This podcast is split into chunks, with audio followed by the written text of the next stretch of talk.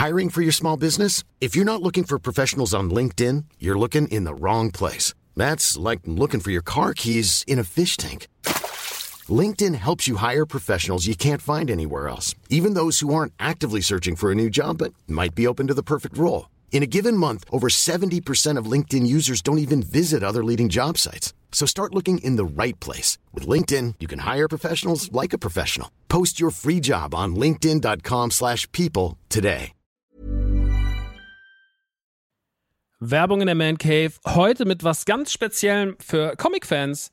Denn es gibt eine neue App in Deutschland.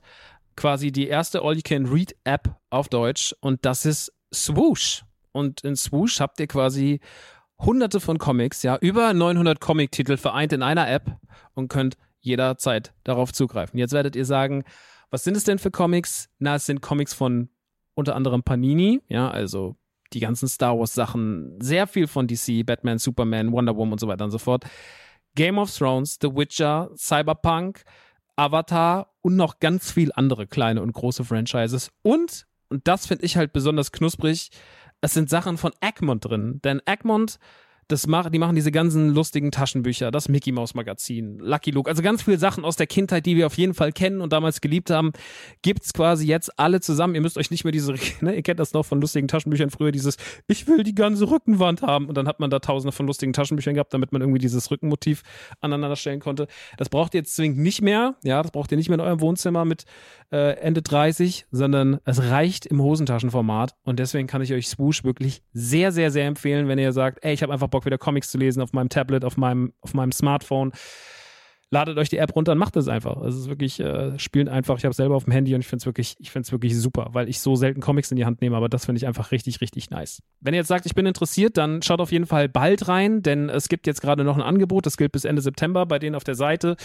Da kriegt ihr quasi drei Monate zum Preis vom einen, nämlich für 9,99 Euro. Danach kostet es regulär 9,99 Euro. Oder es gibt auch noch ein Jahresabo, das kostet 99,99.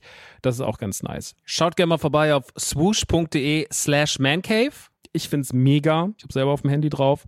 Habe richtig, richtig Bock drauf, mal wieder ab und zu mal einen kleinen Comic zu lesen. Und hey, äh, vielleicht habt ihr einfach mal wieder Lust, euch in alte Geschichten aus Entenhausen, aus der Kindheit zu begeben. So, das war's auch schon von mir. Jetzt geht's weiter mit der Man Cave. Tschüssi.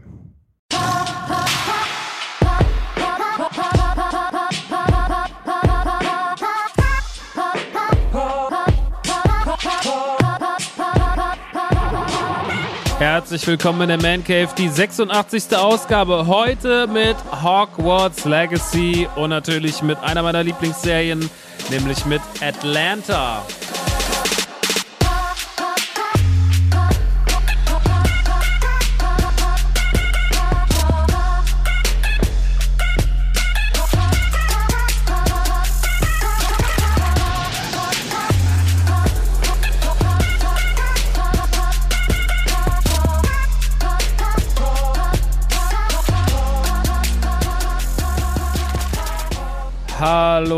Und herzlich willkommen in der 86. Ausgabe von Die Man Cave. Die Man Cave Die. Der Podcast zum Wohlfühlen. Hier eingelümmelt in die Wolldecke bis zum Näschen hochgezogen. Wird heute wieder solistisch gequatscht. Sagt man das so? Ich weiß es nicht. Es klingt schlau, aber es ist bestimmt sehr dumm. naja, Leute, ich freue mich sehr. Heute mit äh, einigen Themen wieder im Gepäck. Ich habe eine meiner Lieblingsserien endlich zu Ende geschaut, weil da vor kurzem die vierte Staffel auf Disney Plus erschienen ist. Und die vierte Staffel war auch die letzte, denn Atlanta ist zu Ende gegangen. Eine Serie von und mit Donald Glover, jemanden, den ich wirklich als Idol einstufen würde, weil dieser Mann einfach eine, wie man in Deutschland sagt, eierlegende Wollmilchsau ist. Der Mann ist Autor, der Mann ist Schriftsteller, der Mann ist Musiker. Ich weiß gar nicht, ob er Schriftsteller ist. Das habe ich dazu gedichtet. Er ist auf jeden Fall Comedian, er ist Rapper, Sänger, äh, Schauspieler, ach keine Ahnung, also die, die Palette ist endlos breit und äh, der ist einfach hochbegabt und auch ein Nerd und hat auch immer so ein bisschen so eine nerdige Identifikationsfläche und da finde ich mich doch irgendwie als jemand, der ja auch sehr viel Sachen macht, ähm, natürlich nur mit einem, wenn er ein großer Berg ist, dann bin ich vielleicht nur ein Teelöffel davon, maximal, aber trotzdem ist er für mich eine Inspiration. Ich liebe den. Ähm, kennt man auch als Childish Gambino. Werden wir aber dann gleich drauf eingehen, wenn es um Atlanta geht. Das ist jetzt zu Ende gegangen. Dann ist ein Spiel rausgekommen, das auf allen Seiten Lärm gemacht hat, nämlich Hogwarts Legacy. Eigentlich der wahr gewordene Traum für jeden Harry Potter-Fan, denn es ist ein Open-World-Potter-Spiel quasi oder ein Open-World-Hogwarts-Spiel, äh, Wizarding World-Spiel. Spielt äh, viele Jahre vor Potter, aber es ist auf jeden Fall eigentlich erstmal das, was man sich gewünscht hat. Es ist leider mit einigen Kontroversen versehen aufgrund der letzten Monate und Jahre mit J.K. Rowling, der Autorin von Potter. Und äh, als diese Debatte aufkam, ist ganz schön viel Scheiße hochgekocht an allen Ecken und Enden. Und die letzten Wochen waren, glaube ich, für InfluencerInnen und äh, Redakteurinnen und sowas sehr, sehr, sehr, sehr anstrengend, wenn sie sich damit beschäftigen mussten. Und es war auch für mich anstrengend. Ich habe auch die ganze Zeit gesagt, wie werde ich dazu was sagen? Was ist meine Meinung? Ich habe tagelang nur am Computer gesessen und irgendwie recherchiert, Artikel gelesen, mich in Podcasts reingehört, Meinungsvideos geguckt auf YouTube und so weiter und so fort aus allen möglichen Ecken, um irgendwie für mich irgendwas zuordnen zu können. Und da werde ich dann das kleine, die kleine Quintessenz, die ich für mich daraus gezogen habe, später mit euch teilen. Und ansonsten habe ich noch ein Update für euch, denn ich habe Dead Space beim letzten Mal hatte ich es ja nur angespielt, noch nicht durchgespielt. Inzwischen habe ich es zweimal durchgespielt. Da möchte ich euch noch kurz was zu sagen. Und ich habe natürlich auch, wie wahrscheinlich die meisten von euch, The Last of Us weitergeschaut. Da sind ja seit der letzten Ausgabe schon wieder zwei Ausgaben draußen, zwei Folgen. Äh, die vierte und die fünfte Folge sind da. Und da kann ich auch noch ein kleines Update zu geben. Damit würde ich auch kurz einsteigen. Es ist spoilerfrei, keine Sorge. Äh, vor allem für Menschen, die vielleicht auch die Spiele gespielt haben, ist es natürlich super interessant zu sehen, nachdem ja sich immer mal wieder Kleinigkeiten an der Story ändern, aber Neil Druckmann da schon sehr, sehr krass die Hand drauf hat und sich zur Aufgabe gemacht hat, eine der besten Videospieladaptionen zu schaffen oder vielleicht die beste Videospieladaption zu schaffen, die die Welt jemals gesehen hat, was erstmal kein großes Kunststück darstellt, weil die meisten Videospieladaptionen in Film- und Serienform eher mau waren. Wir hatten es ja beim letzten Mal schon besprochen. Wenn man jetzt mal den Anime-Sektor vor allem ausblendet, das, da gibt es ja einige Sachen, die zumindest seine Fans hat, wie die Cyberpunk-Serie, die letztens auf Netflix erschienen ist, oder auch Street Fighter, The Witcher als einzige Realserie so ein bisschen, aber die Filme und sowas, wir haben ja fast keine nennenswerten Sachen. Also von Max Payne über Dead or Alive, ne, wir hatten es ja schon das letzte Mal diskutiert. Deswegen will ich die Kiste hier gar nicht nochmal aufmachen, was da alles schon so für Gurken rausgekommen sind. The Last of Us beweist seit fünf Wochen, dass es sehr, sehr gut funktioniert. Ähm, jetzt tun sich natürlich immer wieder kleine Änderungen auf, nachdem die dritte Folge ja sehr abgekapselt war vom Rest und für viele Leute die Lieblingsfolge darstellt, aber natürlich auch in der Diskussion eine der kontroversesten war, weil es viel um Homosexualität ging. Und das können ja immer noch einige Leute nicht sehen, die sind ja dann direkt so, oh nein, das geht nicht, nein, dieser Mann, Alter, ey, es ist 2023, können wir uns mal ganz kurz aufraffen, ja, äh, da war natürlich einiges los äh, die Folgen 4 und 5 wurden dann tatsächlich wieder spielischer. Die gingen mehr in Richtung der Games und griffen auch ganz klar Story-Elemente des Spiels auf. Die vierte Folge hat sehr hingeleitet und die fünfte Folge hat dann äh, zu einer Szene geführt, die persönlich für mich eine der äh, wichtigsten ist im Videospiel, weil ich die einfach super krass finde. Also auch die zwei Personen, die man dort trifft, das sind, das ist ein Brüderpaar und die sind oft aus der Flucht aus Kansas und man flieht mit denen. Und die haben anscheinend Dreck am Stecken. Und diese Geschichte greift man dann dort in Folge 4 und vor allem in Folge 5 auf. Und das Ganze hat natürlich äh, im Videospiel einen sehr dramatischen Ausgang mit einer sehr, mit einem wirklich mit einem ziemlichen Klimax, wenn man dann oben in diesem Haus festsitzt als, als Joel und quasi äh, mit aller Macht irgendwie gucken muss, dass man diesen Menschen- und Zombie-Pulk irgendwie abwehrt. Und das haben sie tatsächlich, da war es mir ganz, ganz, ganz, ganz wichtig, wie die Umsetzung sein wird, weil das schon so eine Lieblingsszene von mir ist. Nicht die Lieblingsszene, aber eine meiner Lieblingsszenen. Der ganze Story-Trakt ist halt super geil. Man muss natürlich ein bisschen schneller durch, als man es vielleicht jetzt äh, im Videospiel tut. Das Videospiel nimmt sich da schon sehr viel Zeit, auch gerade wenn man in dieses, wenn man von diesen unterirdischen Städten erfährt, ne, und, und weiß, dass dort quasi irgendwie so Kinderheime und sowas waren Und die Szene wird auch aufgegriffen in einer okayen Länge. Ich könnte sogar noch fünf Minuten länger sein. Und ja, ist ja auch im Spiel noch ein bisschen anders, noch ein bisschen mehr Drama. Aber ey, sie haben da schon wirklich viel Gutes draus gemacht. Sie greifen viele Sachen auf, die ich mag, vernachlässigen die nicht nehmen sich der an mit einer Länge, die für Serien vom absolut okay ist und dann ist die Sache, wird die Sache auch ordentlich weitererzählt. Man ändert immer wieder Kleinigkeiten an den Figuren, ob das jetzt, äh, ja, wie damals zum Beispiel in der Folge 3 die Homosexualität war, äh, aber auch zum Beispiel, ähm, dass der kleine Bruder, ich weiß die Namen gerade nicht, dann zum Beispiel äh, nicht hören kann dass der gehörlos ist. Das fand ich äh, eine interessante Wendung, weil damit die Geschichte noch mal ein bisschen anders erzählt wurde. Es war alles ziemlich, ziemlich sweet, äh, ziemlich dramatisch, ziemlich traurig und am Ende des Tages wurde wieder ein Tränchen vergossen. Es ist äh, wirklich bis dato nach fünf Folgen auch unabhängig der Last of Us Thematik eine unfassbar gute Serie. Sie ist unfassbar gut in Szene gesetzt, sie ist wahnsinnig gut produziert. Äh, Bella Ramsey und Pedro Pascal machen ihre Aufgabe als Joel und Ellie wirklich fantastisch. Und dementsprechend habe ich da einfach nur als Update, gefällt es mir immer noch gut, es gefällt mir immer noch wahnsinnig gut. Also Hut ab für diese Meisterleistung, wie gut diese Serie geworden ist. Es ist wirklich wahnsinnig, wahnsinnig toll. Dann ganz kurz für Fans von Ted Lasso Ted Lasso gerade eben kurz bevor ich diese Aufnahmen hier gestartet habe. Ted Lasso hat gerade seine dritte Staffel angekündigt, schon für den 15. März. Das heißt, wenn der Mandalorian läuft und wenn The Last of Us auch noch in den letzten Zügen ist, kommt schon das nächste wöchentliche Release dazu, nämlich Ted Lasso Staffel 3 auf Apple TV Plus.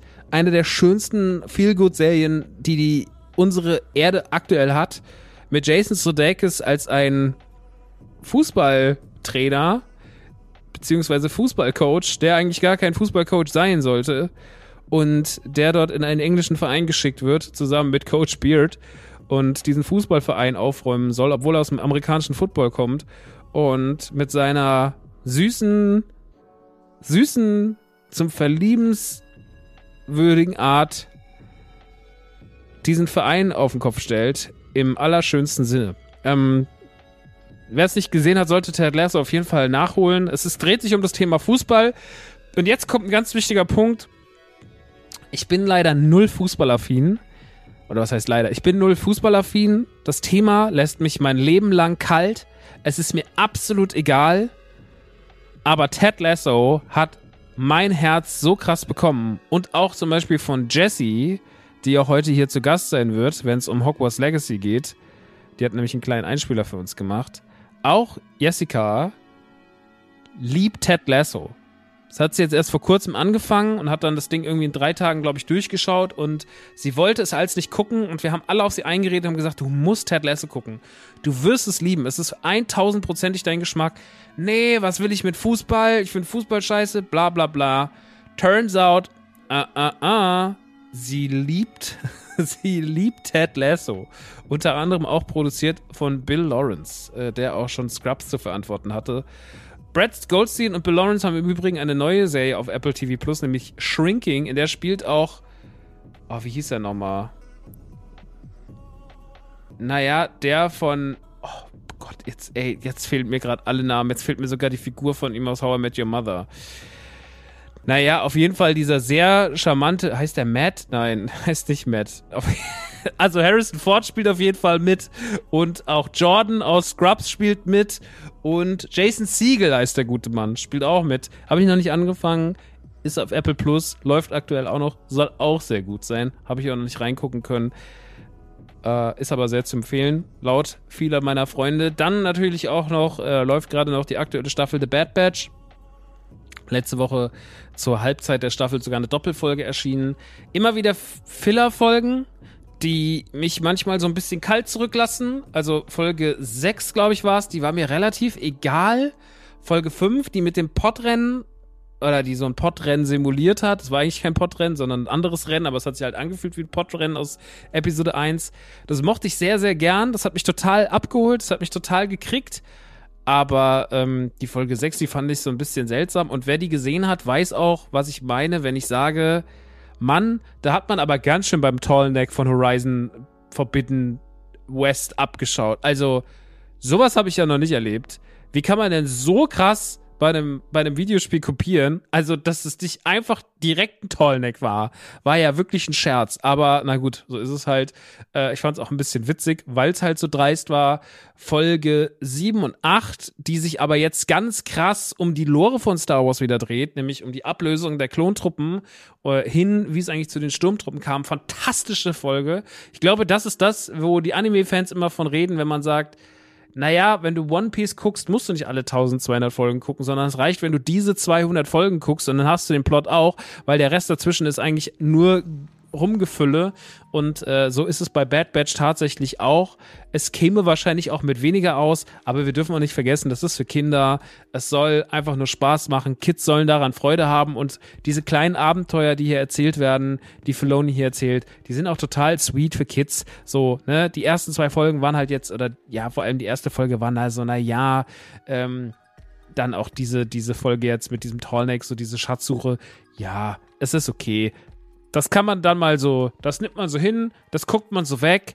Aber jetzt, wo es so ein bisschen mehr story-driven wird, wird es schon richtig gut und auch düster und dann kriegt es richtig geile Star Wars-Atmosphäre. Also da ist eh generell viel Service drin für die Prequel-Fans, das merkt man. Also Fans von Episode 1 bis 3 kommen in der Staffel total auf ihre Kosten und jetzt nach acht Folgen muss ich sagen, es gefällt mir gut. Es ist natürlich immer noch eine Kinderserie, es hat wie gesagt immer noch Füllerfolgen, aber trotzdem erzählt man wieder schöne Sachen und man dockt immer wieder gut an und erweitert die Geschichte so, dass sie immer mehr schlüssig Sinn macht. Und äh, das gefällt mir sehr, sehr gut, dass Bad Batch auch so ein Bindeglied ist zwischen Fragen oder die Antwort auf Fragen ist, die wir uns oft gestellt haben im Star Wars-Universum. Deswegen für mich immer noch eine absolute Empfehlung 1 und 2, also Staffel 1 und Staffel 2 von The Bad Batch.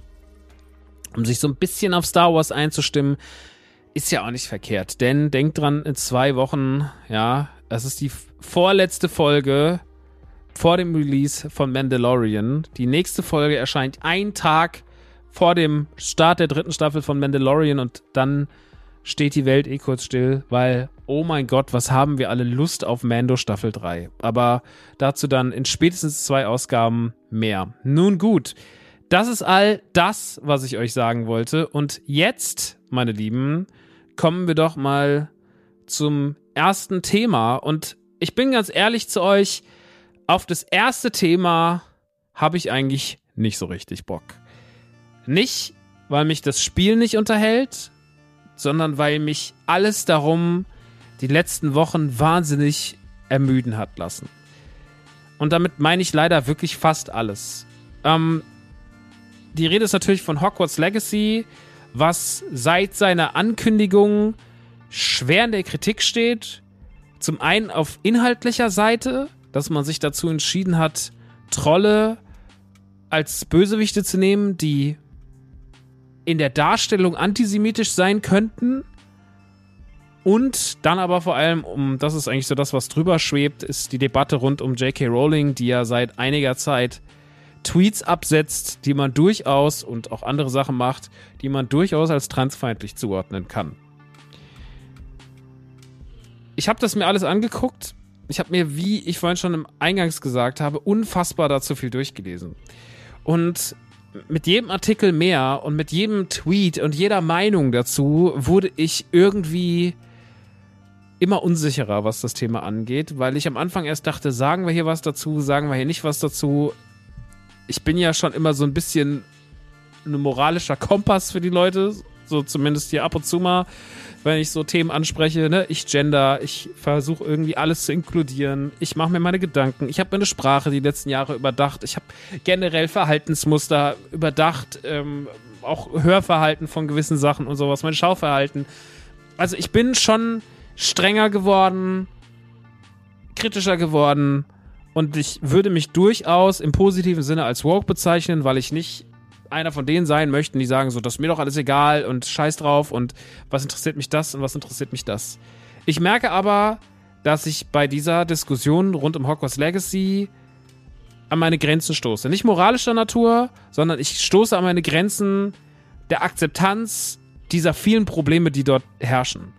Weil ich finde, und das ist mein allergrößtes Problem, dass diese Diskussion in der Öffentlichkeit und vor allem meine ich damit Twitter und Social von allen Seiten sehr, sehr, sehr emotional und hysterisch betrieben wurde und dass sich alle sehr viel angeschrien haben. Wenige Leute haben sich aber zugehört. Es wurde sofort, als Gronk sich offen gesagt, und ich mag Gronk wirklich gern. Ich finde, Erik ist ein sehr sympathischer Creator und ein ganz, ganz wichtiger Content Creator für Deutschland, der sich leider mit seiner, mit seinem impulsiven Statement auf den ersten Blick doch sehr dumm geäußert hat, wenn's, ich sag's jetzt mal so, weil es halt einfach so, darf es mir egal sein? Es war so ein bisschen Trotzreaktion eines Kindes. Ich habe dazu aber auch dann, ich glaube bei Stay war's, gesehen, wie er so meinte, naja, ihr müsst das auch so sehen, der wurde das wahrscheinlich schon 30 Mal gefragt in dem Chat an dem Tag oder 50 Mal und das über Wochen hinweg, also tausende Male und wahrscheinlich ist mir einfach in dem Moment der Kragen geplatzt, weil natürlich auf Augen wie auf die Augen der Öffentlichkeit schauen mehr bei Gronk als sie zum Beispiel hier. So, bei Gronk gucken sehr viele drauf, weil Gronk einfach inzwischen eine Werbe eine Werbeleinwand geworden ist. Dieser Mann ist eine Marke und Gronk steht für das wenige Gute im Internet und für einen wholesome Wohlfühlplace. Und wenn er natürlich sich dann bei so einem Thema so fahrlässig äußert, in der Laune heraus, dann ist das für viele Leute sehr, sehr kritisch.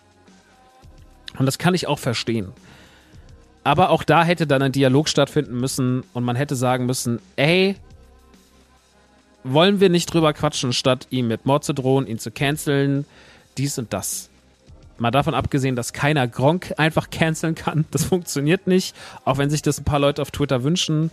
Aber das führt halt zum nächsten Problem, dass sofort alles immer weggecancelt werden soll und dass äh, gar keine Akzeptanz für Fehltritte erlaubt ist und bei so einem Thema, was eigentlich ein einziges Minenfeld ist, wo jeder, der sich darauf bewegt, nur das Falsche sagen kann, das ist für mich so.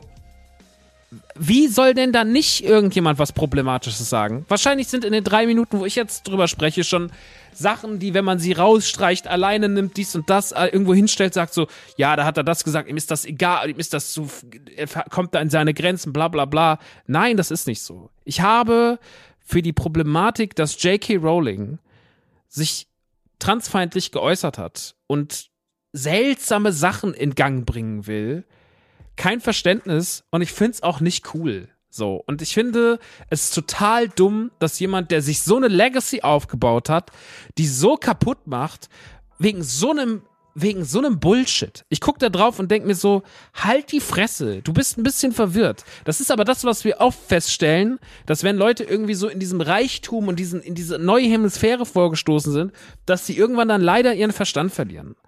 Ähm, die Frage ist, was nimmt man daraus mit und was kann man da, also kann man dann noch Dinge konsumieren und kann man Dinge von seiner Kunst trennen. Und da gibt es Leute, die sagen, das kann man immer und da gibt es Leute, die sagen, das kann man nie. Und ich finde, man muss es von Fall zu Fall zu Fall unterschiedlich besprechen und unterschiedlich überdenken, weil kann ich zum Beispiel noch Lost Prophets Songs hören, nachdem Ian Watkins ähm, sich als nicht mal, also wirklich als Säuglingsschänder entpuppt hat? Natürlich nicht.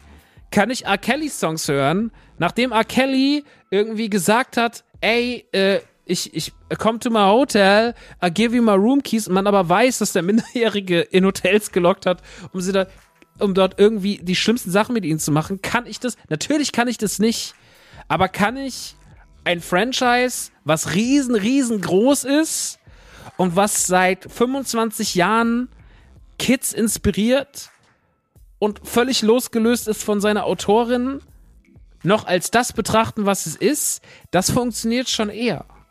Und da habe auch ich für mich die Grenze gezogen, dass ich sage, ich glaube, und das ist ein ganz, ganz großes Problem in der Kommunikation, Menschen, jetzt, wir reden ja von Twitter, wir reden jetzt, ich war letzte Woche im Saturn und im Mediamarkt und da stehen riesengroße Pappaufsteller und das Spiel ist teilweise einfach gar nicht mehr da, weil es einfach ausverkauft ist und sowas und da steht ja keiner und beschimpft die Leute, so, ne, sondern das findet zu 99,9 Prozent im Internet statt und die Menschen, die eine böse, die eine gute Absicht haben, und dort für das richtige Ziel kämpfen, was durchaus, äh, was wichtig ist, also nicht nur durchaus, sondern es ist de facto wichtig, darauf hinzuweisen und die Menschen zu sagen, so, ey, pass auf, das und das wurde gesagt von der Autorin.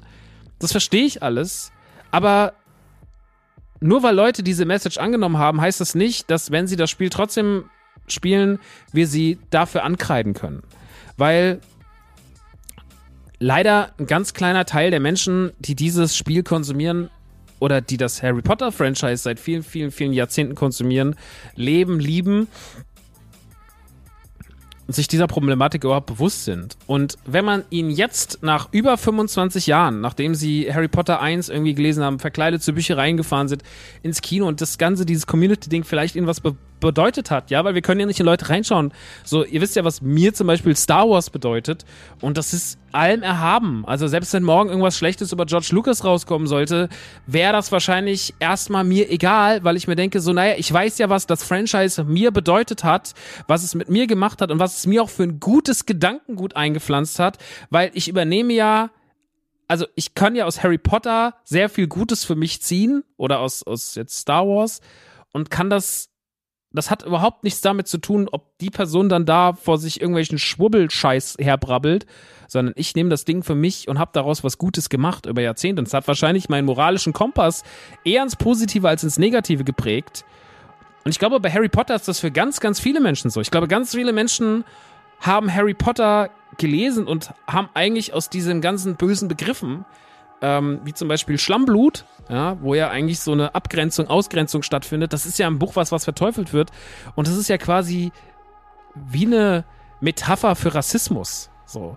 Und das war ja im Buch ganz klar als was Böses und was Schlechtes deklariert.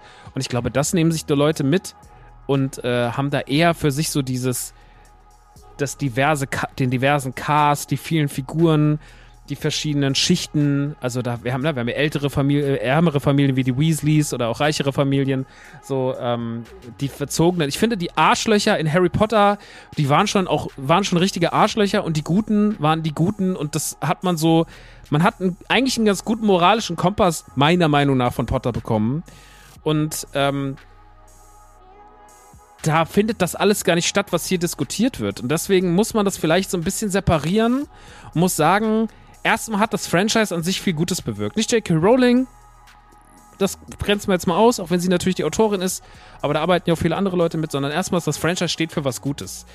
Und wenn wir jetzt Leuten, die daraus ihre Moral gezogen haben, aber auch Menschen, die daraus gezogen haben, dass sie zum Beispiel, dass es ihnen viel bedeutet und dass es in ihrem Leben einfach eine wichtige Rolle gespielt hat und dass sie beim Theaterstück waren und dass sie sonst irgendwo waren, wenn wir diesen Leuten, die mit dieser Thematik rund um J.K. Rowling nicht vertraut sind, zu denen gehen auf Twitter und sagen, weil sie das Spiel posten und sich darüber freuen, unschuldig, unschuldig wissend, und denen sagen, ey, du bist jetzt, äh, du bist transfeindlich, weil du supportest dieses Spiel.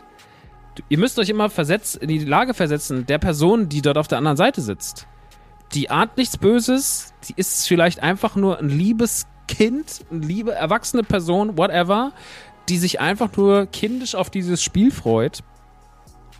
Nichts Böses im Sinne hat, man knallt jemand sowas oft an den Latz mit so einer drastischen, also nicht mal so, ey, hast du mal drüber nachgedacht, sondern du bist transfeindlich. Und das ist leider der falsche Weg. Das ist das, was uns immer auch stört, zum Beispiel an der militanten Veganerin, dass ihre Message zwar die richtige ist, aber dass sie Leuten so sehr vor den Kopf knallt, weil sie Jahrzehnte erlernte Mechanismen, wie zum Beispiel das Essen von Fleisch, aber wie jetzt auch zum Beispiel das Abfeiern einer Pop, einer Pop, eines popkulturellen Franchises, ähm, weil das so drastisch ist, dass wir zumachen und dass wir verletzt sind. Und ich finde, wenn wir wir wollen ja, wir wollen ja, dass Empathie aufkommt. Empathie für Transmenschen, eine Gruppe, die unterrepräsentiert ist, die sich natürlich auf den Schlips getreten fühlt von der Thematik. Und ich kann das auch verstehen. Aber natürlich muss man auch die Empathie mitbringen, dass ganz, ganz viele Leute unwissend sind, dass sie nichts Böses im Sinn haben und dass sie überhaupt, wenn sie sich Hogwarts Legacy kaufen, niemanden was Böses wollen. Das muss man sich ganz klar vor Augen halten. Und wenn man aber dann hingeht und so Menschen an den Karren fährt, das ist leider verletzend. Und dann entsteht kein Diskurs und kein Austausch, sondern dann entsteht einfach nur so, wie hast du mich genannt? Transfeind? Ich mach dicht. Scheiß auf dich.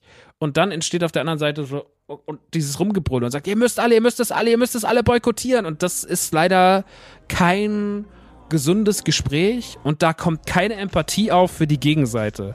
Und deswegen nervt mich der gesamte Diskurs beziehungsweise das gesamte Thema, weil es komplett falsch angegangen wurde oder nur von wenigen Parteien richtig angegangen wurde. Es nervt, dass Leute angeschrien werden, dass man ihnen das Spiel spoilert, dass man sie beschimpft als transfeindlich und sonst irgendwas. Es nervt, dass sich Leute dumm dazu äußern. Es nervt, dass ein Gronk so reaktionären Statement raushaut. Es nervt aber auch, dass äh, irgendwelche Leute sagen, Hö, wenn ihr euch davon provoziert fühlt, dann kaufe ich mir das viermal und äh, sondern ich finde, und das ist für mich die Lösung, ich finde einen guten Diskurs dazu, in dem sich Menschen dieser Problematik bewusst sind, aber man auch weiß so, okay, auch ich bin dieser Problematik mir bewusst. Ich habe jetzt natürlich ein Testmuster bekommen, ich muss es mir nicht kaufen, aber ich bin ehrlich zu euch, ich hätte es mir auch gekauft, weil ich das Harry Potter Franchise sehr mag und weil das mir in meiner späten in meiner frühen Pubertät, kurz bevor dann so, ich sag mal, andere Filmchen in meinem Leben, äh, die, bevor die, bevor die Potter, nee, egal. Auf jeden Fall, ähm, in meiner frühen Pubertät war mir Potter sehr, sehr, sehr, sehr wichtig. Die ersten drei Bücher waren mir super wichtig. Die Filme waren mir richtig wichtig bis zum fünften. Ähm, ich war schon in den Studios zweimal in, in London und so. Also ich finde Potter richtig nice. Und trotzdem bin ich kein Transfeind. Und trotzdem kämpfe ich für die gute Sache. Und ich finde, das muss heute alles irgendwie koexistieren. Und diese Abnabelung, dass wir vielleicht irgendwann sagen, wir können uns davon lösen, die kann stattfinden. Und wenn sie nicht stattfindet, muss man trotzdem auch verstehen, dass das eine Person nicht böse meint, sondern dann muss man sagen, weil, also um was Böses zu wollen, muss ich ja eine böse Absicht haben. Aber die meisten Leute, die gar nicht informiert sind und die damit was, die was ganz anderes damit verbinden und was anderes in den Vordergrund stehen, für die ist es, es hat keine bösen Absicht. Da sieht auch, wenn da keiner denen sagen würde, diese Darstellung eines Trolls ist antisemitisch, dann würde das dem großen Teil gar nicht auffallen. Und deswegen ist die Frage immer, wie Ne, es gibt da kein richtig und kein falsch. Ich kann jetzt nur meine Meinung dazu abgeben. Ich glaube, dass aber die Diskurse erstmal wie Diskurse geführt werden sollten, aufklärend, ruhig, nett Verständnis für die eine Seite, Verständnis auch für die andere Seite und dann Konsens finden. Und dann, wenn die eine Person sagt, so, das war wie die WM in Katar oder sowas, wenn die Person sagt, ich weiß das Problem, aber ey, mir geht's auch gerade nicht so gut und mir ist es jetzt einfach gerade wichtiger, ähm, mich mit Fußball abzulenken, dann, dann ist das auch okay. Und wenn jetzt Leute sagen, ey, das kann sein, aber das, ich will das ja, ich will das ja nicht hier supporten, äh, ich will ja keine schlechten Message supporten, sondern ich will ja eigentlich äh, das Gute, was mir Harry Potter hat, einfach weiter fühlen, dann kann das so auch funktionieren. Ähm, und ich glaube, da muss man, also ich habe es auch ja gepostet und ich sag, wie es ist, ich hatte richtig Schiss. Habe auch erstmal so einen kleinen Post gemacht und dann habe ich ein bisschen mehr gezeigt und so, weil ich habe mir die Limited bekommen und ich habe mich echt gefreut, weil ich mich, weil ich die auch haben wollte und weil die ja so schnell vergriffen war und so.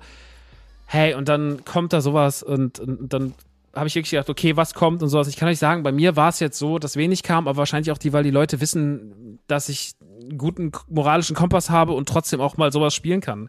Ich meine, das ist, und das soll jetzt kein Whataboutism sein, sondern das meine ich, äh, das ist mir ganz, ganz wichtig, das dazu zu sagen. Zum Beispiel, ich gehe zu McDonalds. Äh, ich benutze Twitter, ich habe ein iPhone, äh, ich benutze generell viele Apple-Produkte äh, ich habe ein Google-Konto, ich lasse bei Google mein Geld für YouTube und sonst irgendwas. Ich äh, habe auch immer mal was von Nestle zu Hause, das passiert, ne? Und damit will ich gar nicht sagen, alles soll sich irgendwie aufheben, sondern wir haben ja täglich immer wieder kleine Konflikte mit uns. Wir sind in einer Gesellschaft, die so firmenkontrolliert ist und von so vielen Dingen, die wir nicht kontrollieren können, das war schon früher so, als ich in der Grundschule war und man hat gesagt, ja, die Müller wird von Nazi, Müller finanziert Nazi-Parteien. So, und dann hatten wir trotzdem Müller-Produkte zu Hause oder sowas, ne? Oder auch, es gab mal auch irgendeinen Ferrero-Skandal und was weiß ich. Ähm, und solche Sachen, das passiert ja immer wieder, aber man hat halt trotzdem irgendwie die Sachen immer wieder zu Hause. Und ich glaube, wir können uns nicht von heute auf morgen von all diesen Dingen abnabeln, aber wir können für all das Empathie entwickeln und wir können versuchen, uns nach und nach von diesen Dingen abzustoßen. Und wenn uns das nicht schafft, macht uns das nicht zu schlechteren Menschen. Und das muss man aufhören, den Menschen die ganze Zeit zu sagen. Wenn du das machst, bist du ein schlechter Mensch. Nein, aber es ist super schwer, gerade wenn man vielleicht ein bisschen labiler ist, sich von den Dingen, die einem gut tun, die einem Jahrzehnte als gut verkauft wurden, von heute auf morgen abzunabeln. Das ist leider manchmal ein bisschen schwerer. Und da sagen dann immer Leute, nein, das muss einfach funktionieren. So, und auch Leute, deren Meinung ich schätze, wie zum Beispiel Dekadent, der ist mir da zu drastisch. Das ist mir leider zu schnell. So dieses so, ja, ich bin linksradikal, das ist alles jetzt so, sondern, na, ich glaube, auch hier wäre ein bisschen Empathie besser, in Anführungsstrichen. Und ich würde mir diese Empathie mehr wünschen für alle Seiten. Und für mich, auch wenn ich jetzt Harry Potter spiele und J.K. Rowling Geld gebe über den Kauf dieses Spiels, also ich spreche jetzt für euch, weil ich habe es ja nicht gekauft, ähm, gibt es immer noch so viele Faktoren, bei denen man sich fragen muss, na, ist es eh, also wenn die Frau Lust hat, äh, transfeindliche Communities zu, äh, zu supporten, braucht die da noch die paar Euro von Hogwarts Legacy oder geht das nicht eh schon auf Lebenszeit, jeden Tag 10.000 Dollar raussauen und das kann die bis an ihr Lebensende machen und es wird sie trotzdem nicht jucken, so, so ungefähr. Ähm, sowas muss man halt alles irgendwie abwägen. Nicht, ich will nicht sagen, das eine ist richtig, das eine ist falsch. Ich will nur Optionen geben und Denkansätze und sagen so, hey, die Diskussion ist zu groß und sie ist zu krasses Minenfeld, als dass wir sie einfach klar führen können. Weil, wie gesagt, wir jeden Tag vor diesen Entscheidungen stehen. Und jeden Tag gibt es Sachen, wo man uns sagen kann, das ist scheiße, das ist scheiße, das ist scheiße, das ist scheiße. Und ja, das ist auch scheiße. Aber wir können nur gucken, wie wir uns langsam nach und nach davon abnabeln. Und Abnabelung oder sich von solchen Dingen lösen, findet langsam statt und nicht durch Radikalität, dem man Leuten ins Gesicht schreit und sagt so, ne, also wenn ich aus dem Burger King rauskomme und die militante Veganerin steht da und übergießt mich mit Kunstblut und sagt, du bist ein Schwein, werde ich nicht aufhören, äh, Fleisch zu essen, sondern ich werde einfach, weil ich mir denke, oh Gott, sie hat absolut recht, sondern es ist nur so, die dumme Drecksau, was fällt dir eigentlich ein, mich mit Kunstblut zu beschmieren?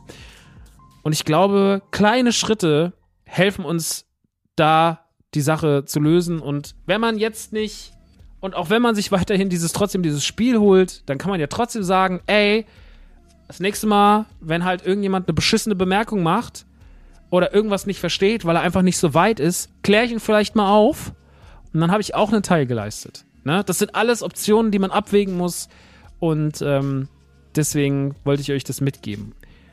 Ich hätte das nicht tun müssen. Ich habe auch gesagt, ich muss nicht drüber reden. Ich hätte auch einfach in den Links irgendwie in den Shownotes sagen können, okay, checkt mal hier bei keine Ahnung, geht mal auf äh, den dunklen, obwohl ja der dunkle Parabelritter war auch nur so mittelmäßig gut. Hier, es gibt zum Beispiel eine Trans-Diskussionsrunde bei Dekadent im Grabenkampf, ähm, da gibt es ein langes Gespräch. Es gibt ein Video von ihm, es gibt ein Video von Stay, es gibt aus so vielen verschiedenen Richtungen, so viel, dass man einfach ein paar Eindrücke bekommt, wie das alles so diskutiert wird und was es so für Ansätze im Denken gibt.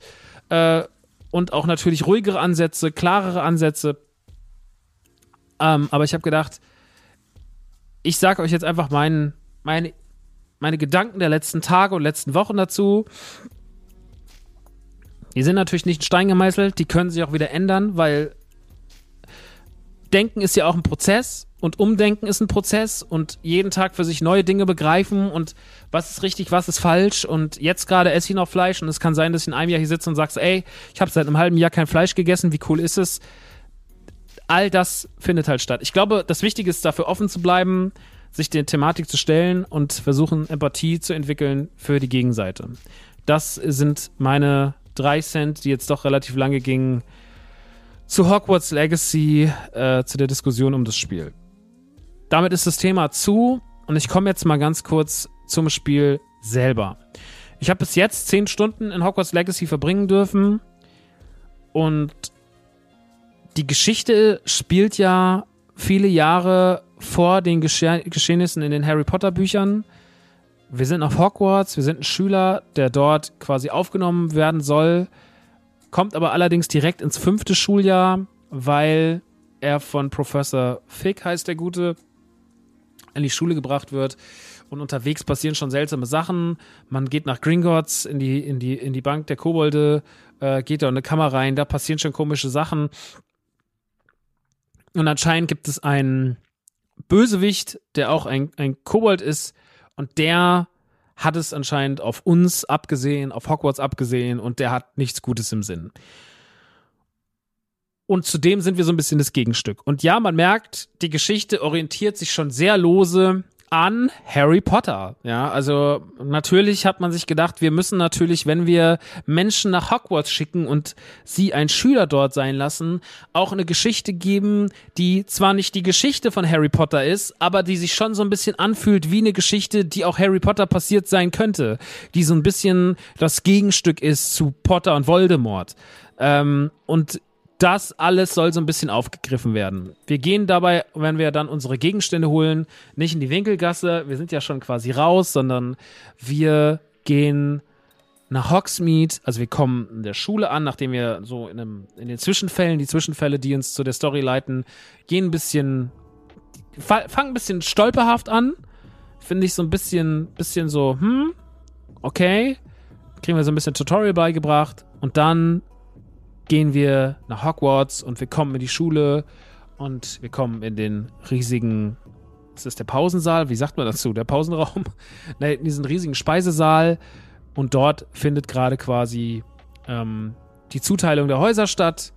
Dann setzt ihr euch auf den Platz, man gibt euch ein Haus, ihr könnt aber tatsächlich auswählen, ob ihr das Haus wollt oder lieber ein anderes wollt. Und ähm, ganz wichtig noch zu eurer Figur, eure Figur müsst ihr euch selber erstellen.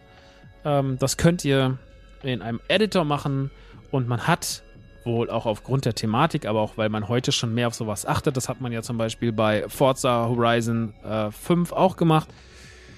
Man achtet darauf, dass es so divers wie möglich ist, was äh, die Zuteilung des Geschlechts angeht, die Zuteilung der Stimme, äh, man hat damit sehr, sehr smart gearbeitet, wie man diese Problematiken angeht, um hier schon niemanden auszugrenzen. Ähm, jetzt muss ich, und ich meine es mehr witzig, als ich es ernst meine, aber ich musste schon lachen, weil ich habe gesagt, im Vorfeld, ich mache mir so einen richtig schön fetten Zauberer. ich mache mir einen richtig schön dicken kleinen Zauberer. Und ich kann euch sagen, es gibt keine dicken. Ja, es gibt alle möglichen Varianten. Ähm, also es gibt sämtliche Hautfarben sind vertreten, was natürlich auch wichtiger ist als jetzt dieses Körpergewicht. Ähm, die Sache mit dem Gesch Geschlechtern ist so divers gehalten wie möglich. Alles sehr fortschrittlich, alles sehr zeitgemäß, aber man hat einfach nur schöne junge Menschen. Sehr schöne junge Menschen kann man sich auswählen. Man hat die Auswahl zwischen 30 schönen Menschen. Das finde ich schon ein bisschen verwirrend, weil man ja so offen sein will und das dann so ein bisschen außen vor lässt. Und da fühle ich mich als jemand, der Übergewicht hat, und das meine ich jetzt, also ich fühle mich nicht diskriminiert, aber ich musste kurz schmunzeln. Ne? Also, um Gottes Willen. Aber ich hätte schon Lust gehabt auf einen fetten Zauberer. Meine ich, wie es ist. So, ein, so einen kleinen, dicken Jungen fände ich witzig, aber geht halt nicht, weil ich halt tatsächlich Bock hatte, mich so mit 14 nachzubauen. Aber naja, gut. Hat man jetzt nicht gemacht. Macht nix. Ähm, auf jeden Fall geht's dann weiter. Man kommt dann in sein Haus. Ich bin in Hufflepuff gelandet. Man erkundet quasi die Schlafräume, den Gemeinschaftsraum und dann geht man runter in die Schule, erkundet die Schule, läuft nach Hogsmeade, holt sich seinen Zauberstab, holt sich seine, seine Utensilien, die man so braucht, kriegt immer wieder mehr beigebracht, lernt natürlich immer mehr seine Fähigkeiten in den Schulklassen auszubauen. Es gibt sehr, sehr viele Zaubersprüche, die man sich auf, aufs Pad legen kann und ähm, erkundet immer mehr die Umwelt von von Hogwarts und es geht dann auch mal zum Beispiel in einem kurzen Abschnitt nach Azkaban. Ähm, aber gerade, und da liegt ja der Zauber von Potter, gerade Hogsmeade, gerade Hogwarts, die Schlafsäle, alles drumherum, all das, was wir in den Büchern und in den Filmen so lieben gelernt haben, die Atmosphäre, die so gut ist, die so gut eingefangen ist, auch in der Filmform, und das muss man mal ganz kurz loben, weil diese Filme wurden schon schnell gemacht. So, also das war schon damals eigentlich zeitlich gemessen an dem, wie schnell die auch alle hintereinander kamen, ein bisschen ein Schnellschuss, aber Gott sei Dank ein sehr, sehr guter, weil man damit geschafft hat, diese Harry Potter Atmosphäre weiter auszubauen. Also Harry Potter ist gar nicht so unfassbar, äh, so un also Harry Potter ist schon in den Büchern sehr gut, aber die Filme haben das halt gefestigt, was die Atmosphäre und sowas angeht. Deswegen funktioniert auch diese Studio-Tour in London so geil, weil man halt hinkommt und alles krass findet. Diese Filme sind ultra liebevoll gemacht. So, also die ganzen Details an allen Ecken und Enden was da alles auch an Practical Effects und sowas drin steckt, wie viel geile Kulissen da drin stecken, wie geil der Hogwarts Express gemacht ist und sowas. Das ist alles schon sehr, sehr, sehr, sehr großes Kunstwerk. Und äh, ich finde es ganz, ganz, ganz, ganz toll, wie man da aus einem relativ kleinen Zeitrahmen sehr, sehr viel gemacht hat. Und auch das Casting war ja einfach sehr präzise. Also es waren sehr, sehr viele tolle Figuren dabei, äh, die, äh, egal ob jetzt Rupert Grint als, als, als Ron oder, oder natürlich Daniel Radcliffe und generell alle Figuren, auch die Schauspielerin von Hermine, äh, deren Name mir natürlich auch gerade wieder entfallen ist, so wie immer. Aber so, das hat schon alles sehr, sehr, sehr, sehr, sehr gut gepasst, was man da sich so aufgebaut hat. Und das haben sie super gut ins Spiel übertragen. Denn Hogwarts Legacy ist eine einzige Atmosphärenbombe für Potter-Fans. Es ist, glaube ich, auch für Leute, ein Kumpel von mir, Timo, kennt ihr, ne? War ja vor ein paar Ausgaben zu Gast der spielt's auch. So ein bisschen. Und der ist nicht so ein Potter-Fan. Und der findet es aber auch trotzdem sweet, dem, was ich ihm so entnommen habe aus seinen Aussagen. Und findet es irgendwie ein gutes Spiel. Und ich glaube, für, wir haben ja gleich noch den Einspieler von Jessica. Für Leute, die dieses Franchise lieben, ist es, das, es ist der absolute Overkill. Dann ist es halt das, was sie ewig lang wollten. Und das haben sie wirklich gut hingemacht, weil auch das hätte deutlich, und da ziehe ich den Vergleich zum Film, das hätte deutlich liebloser werden können. Ich meine, da war jetzt viel Zeit dahinter, darauf hat jetzt in Anführungsstrichen keiner gewartet, ja, auf ein, auf ein Harry Potter Rollenspiel. Das war jetzt erstmal allen so, naja, aber oh mein Gott, es ist wirklich so schön geworden. Viele Leute kritisieren, es wäre ein bisschen zu leer. Viele Leute kritisieren, es wäre ein bisschen, ist technisch nicht so doll. Und ja, die Technik das ist ja leider oft so bei so großen Spielen am Anfang, wenn sie rauskommen. Also da gibt es ja keins, was nicht davon befreit ist. Äh, die ist manchmal so ein bisschen, naja, ich spiele jetzt auf Xbox Series X. Da sind mir auch schon mal die Framerates eingebrochen oder es war Kantenflimmern zu sehen oder es ist mal ganz kurz irgendwas durch die Wand gehuscht. Aber in der Menge sind es doch wenige Fehler gewesen, also es waren jetzt keine drastischen Sachen, wie zum Beispiel bei Cyberpunk, wo dann meine Figur auf einmal auf dem Auto stand ne, und sich dreimal gedreht hat und auf einmal durch irgendwelche Wände geflogen ist. Also diese Dinge, die am Anfang bei Cyberpunk zum Beispiel passiert sind, sind jetzt hier nicht passiert. So, es gibt bestimmt auch wieder Compilations, wo was schiefgelaufen ist, aber im Großen und Ganzen würde ich sagen, Harry Potter ist technisch einigermaßen gut. Da ist noch sehr viel Platz nach oben, war aber beim Spiel bei The Witcher auch. Das Gameplay ist ein klassisches RPG, also man findet Rüstungen beziehungsweise Umhänge, die die Offensive und die Defensive stärken. Äh, es gibt immer mehr Zaubersprüche. Es wird natürlich ordentlich gelevelt. Mit mehr Geld, was man findet, kann man sich auch mehr kaufen. Neue Fähigkeiten schalten neue Bereiche frei. Auch da gibt es dann wieder mehr zu finden. Und alles lässt sich irgendwie immer wieder hochskalieren, wie man es. Also das typische Rollenspielprinzip. Hier ist es relativ klassisch gekämpft wird mit allerhand Zaubersprüchen. Man kann äh, Gegner einfrieren, man kann sie schweben lassen, äh, man kann sie blenden und so weiter und so fort. Man kann sie mit Feuer attackieren. Ähm, und man versucht sie einfach mit Zauberei aus dem Weg zu schaffen.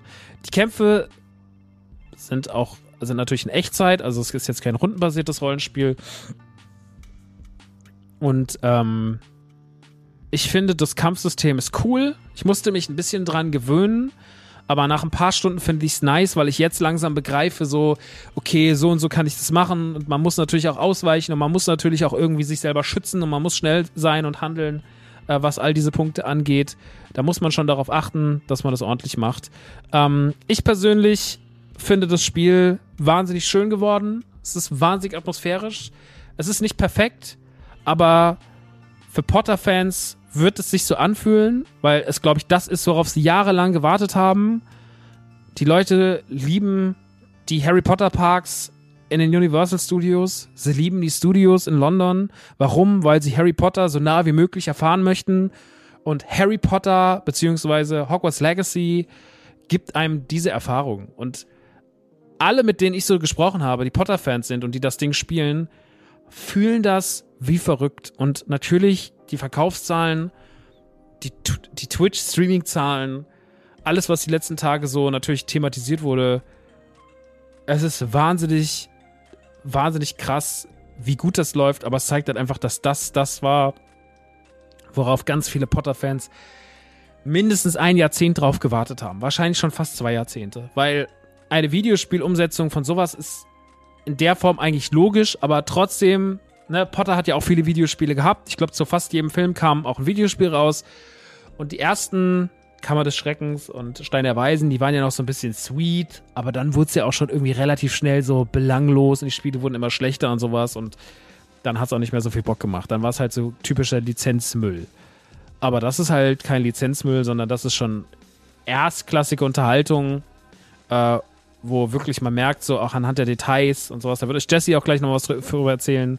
Anhand der Details merkt man so, ja, da wurde sich sehr, sehr, sehr, sehr, da wurden sehr, sehr viele Gedanken sich gemacht. Und das ist einfach mega schön. Und deswegen, für mich ist es auf jeden Fall, ich werde auf jeden Fall die nächste Zeit noch weiterspielen. Ich werde vielleicht in der nächsten Ausgabe noch was dazu sagen. Und dann, ähm, dann ist das Thema auch gut.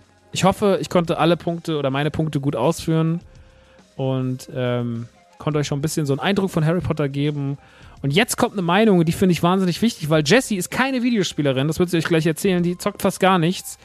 Aber ihre deswegen ist ihre Meinung sogar noch viel wichtiger, weil sie ist ein riesiger Potter-Fan, ein riesiger Potter-Fan. Und sie wird euch jetzt erzählen, was das Spiel mit ihr gemacht hat. Ich habe ihr meine PlayStation 5 geliehen, habe ihr das Spiel besorgt und habe gesagt, so, du zockst es jetzt, ich bin gespannt, was du sagst. Und diese Frau ist seit Tagen nicht von ihrer Konsole wegzukriegen. Und warum? Das wird sie euch jetzt erzählen.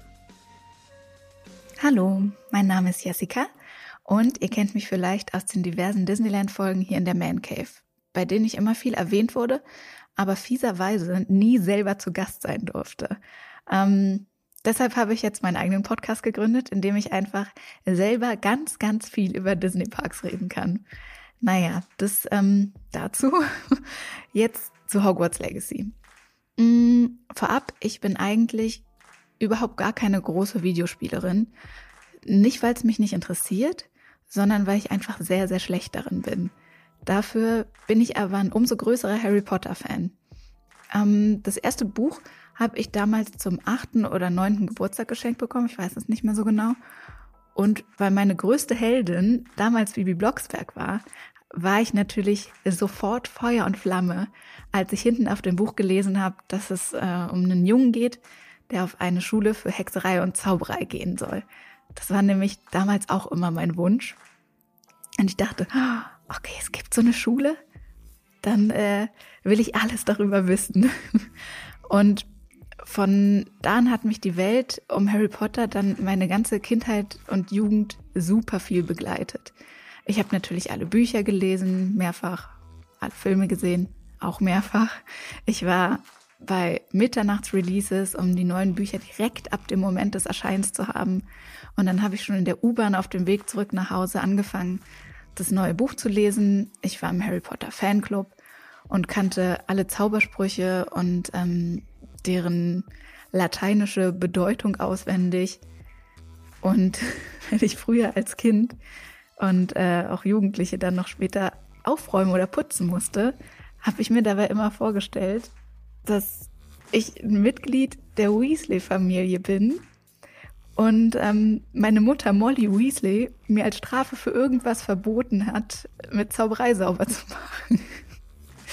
ähm, ja, und deswegen musste ich das wie ein Muggel machen.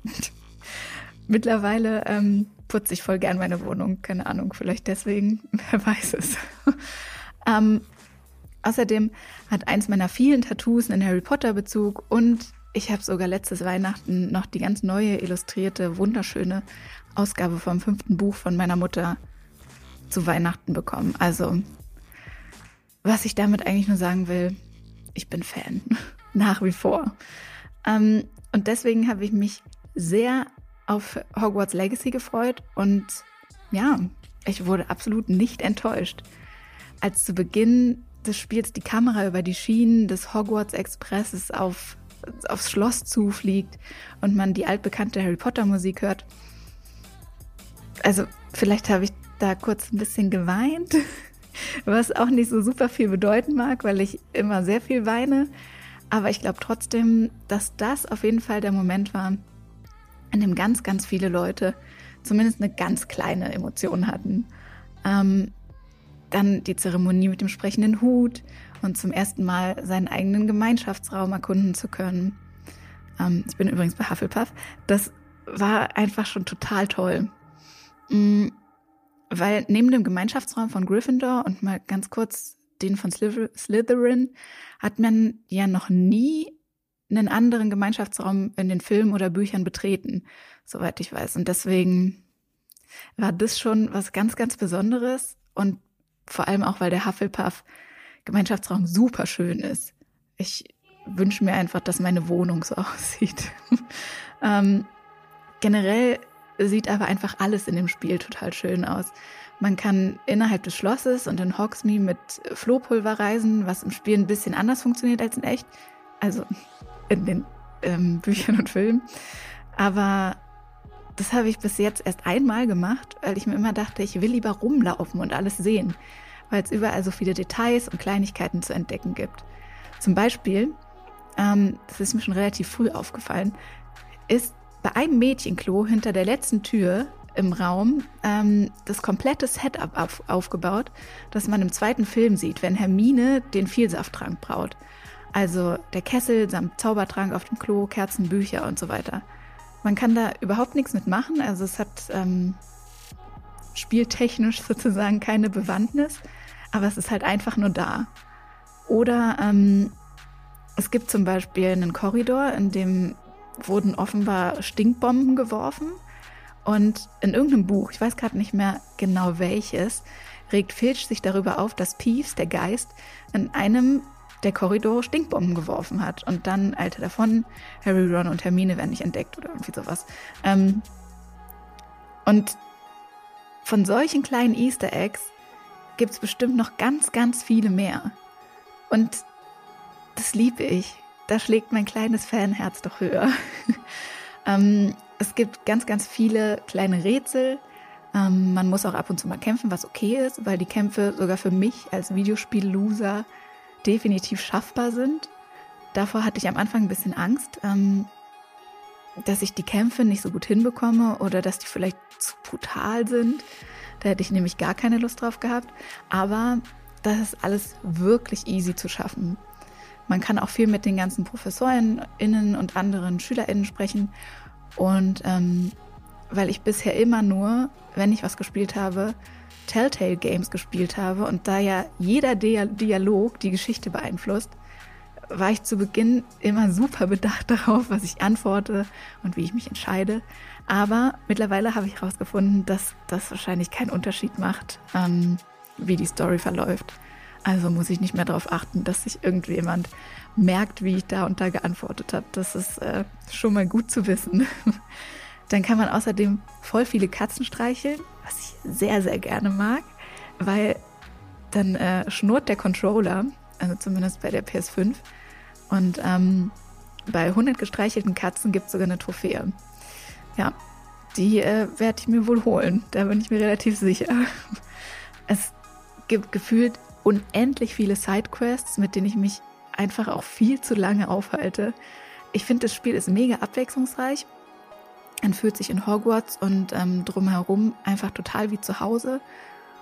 Und ähm, ja, Hogwarts Legacy ist für mich ein richtiges cozy Game. Und auch wenn es natürlich ganz, ganz anders als Animal Crossing ist, erinnert es mich irgendwie trotzdem so ein bisschen daran. Weil sich damals auch die Leute, egal ob Videospiel, Profi oder Anfänger einfach darauf einigen konnten.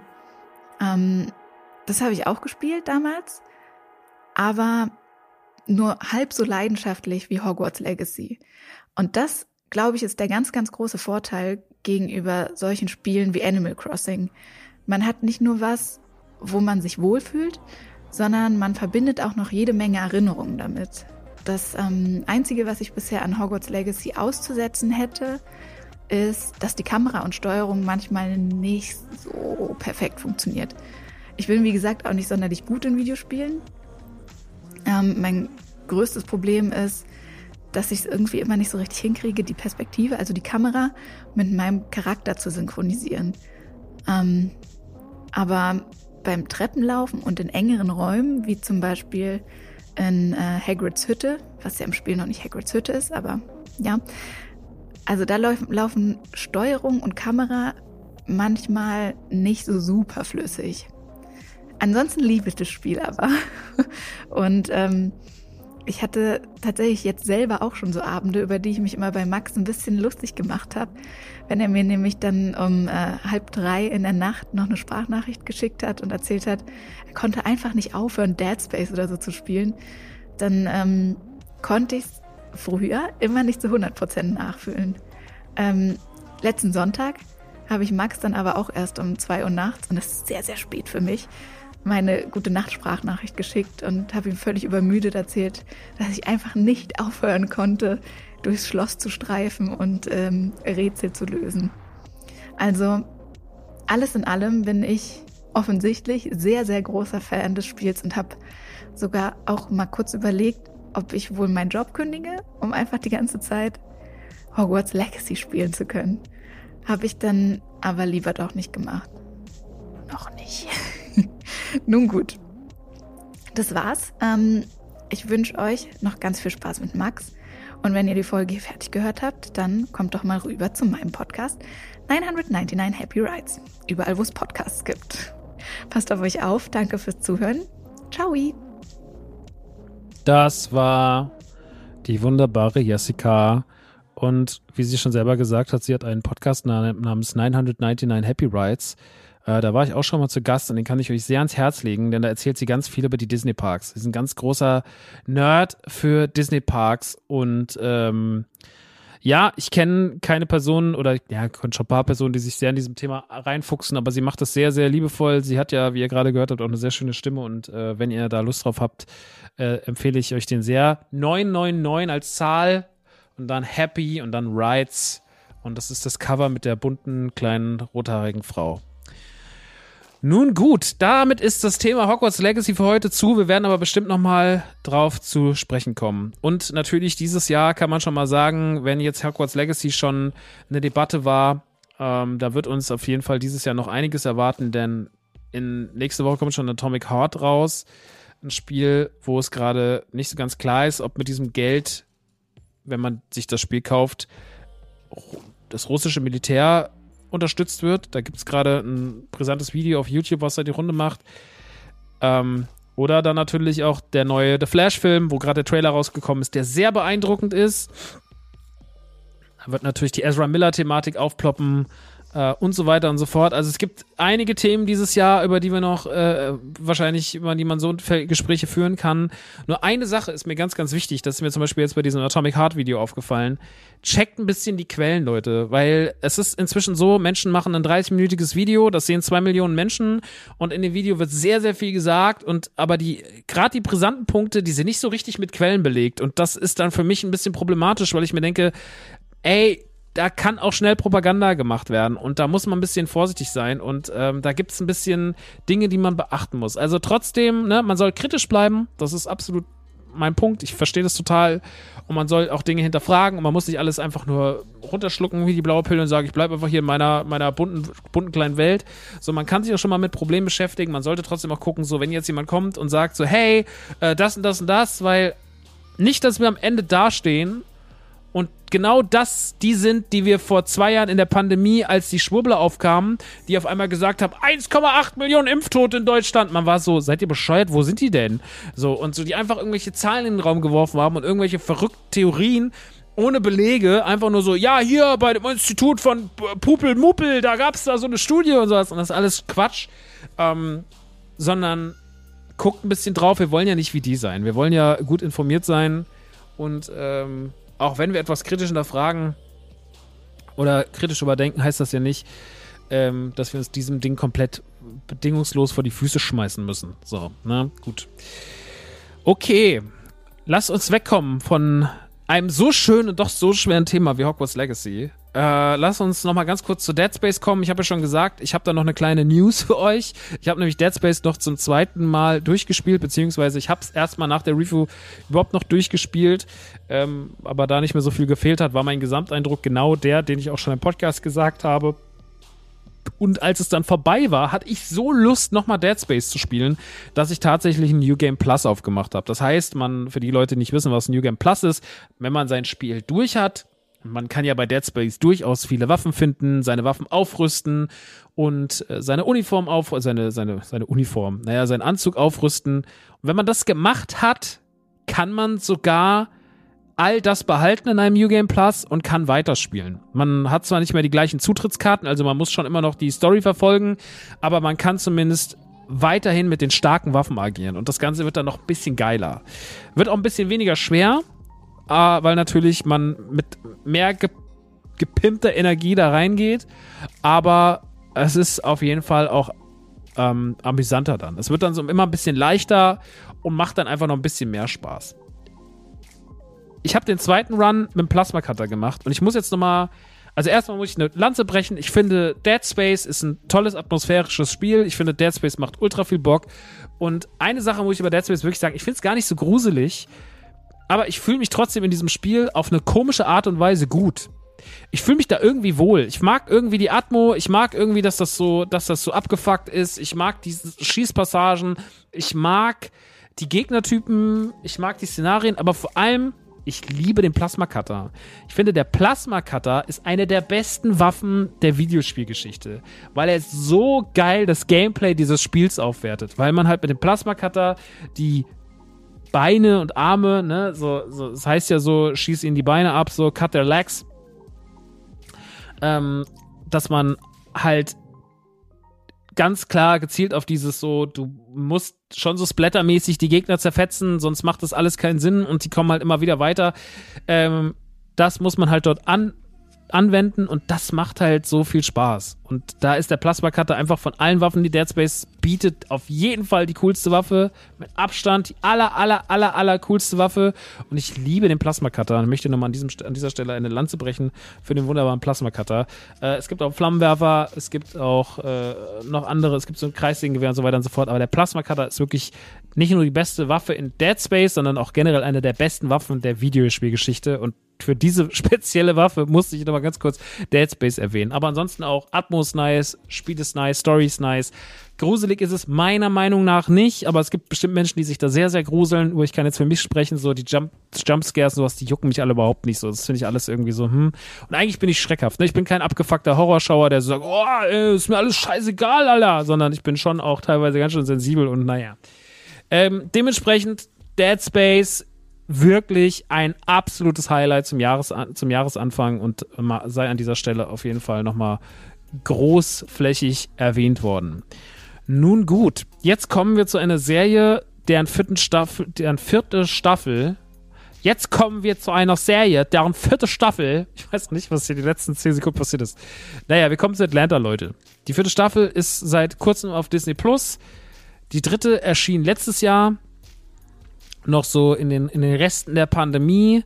Die vierte erschien dann im September und ist die finale Staffel. Und es hat mich ein bisschen überrascht, weil als ich in LA ankam, damals im September, als wir zur D23 geflogen sind, war in Flughafennähe ein riesengroßes Schild und da stand Atlanta Final Season. Und ich war so, Moment mal, hä? die dritte ist doch schon ein paar Wochen draußen. Also, ach nee, Quatsch, die reden hier von der vierten. Krass.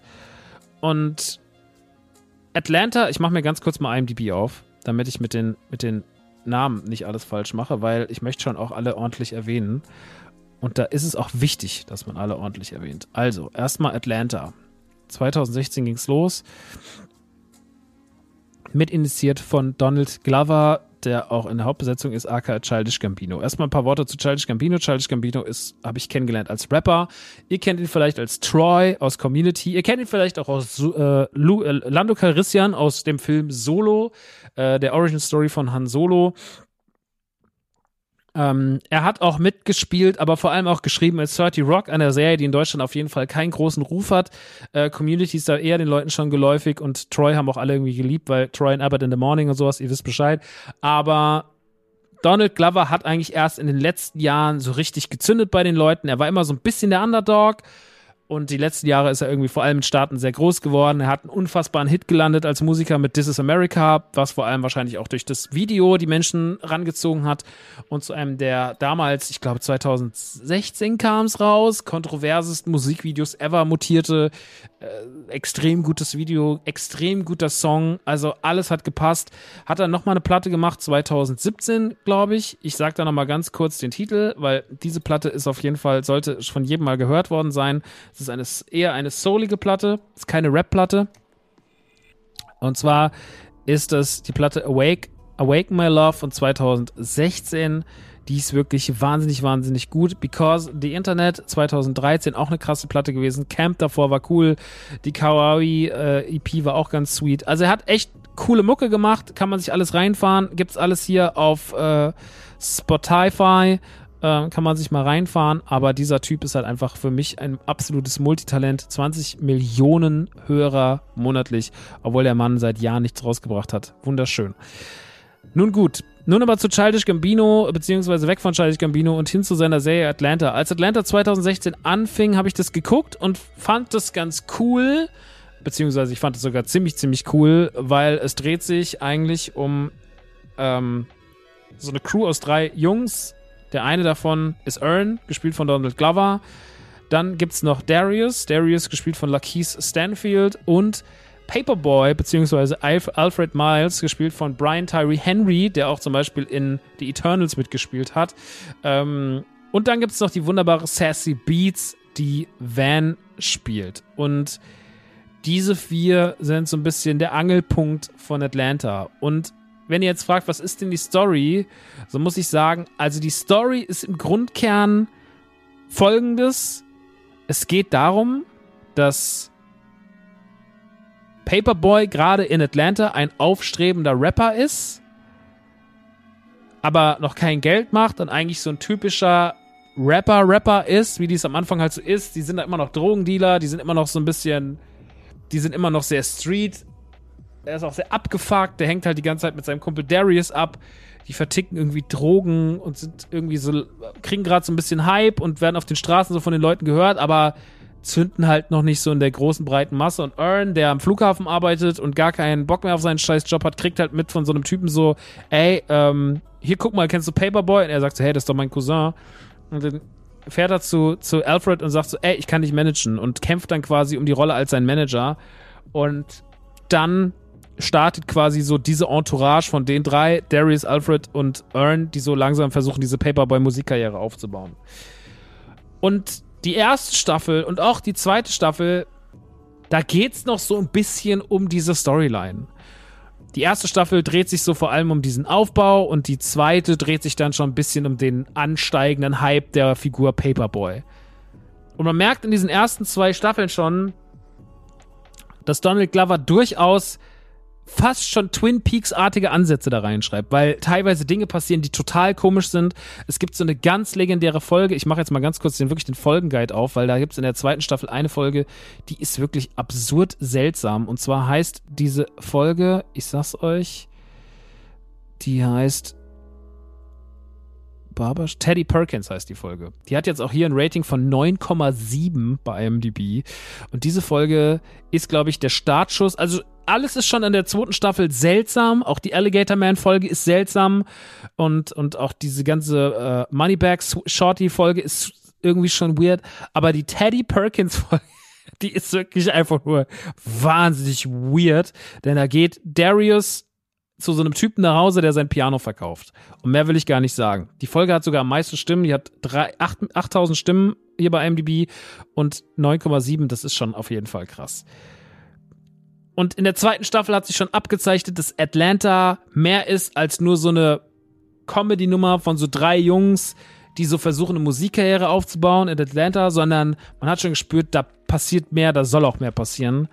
Naja, und jetzt in der dritten und in der vierten Staffel hat Donald Glover eigentlich das gemacht, was man nicht vielleicht so erwartet hat, denn er hat das Ganze ab absurdum geführt und hat dabei eine Serie geschaff geschaffen, die ich davor schon extrem gut fand.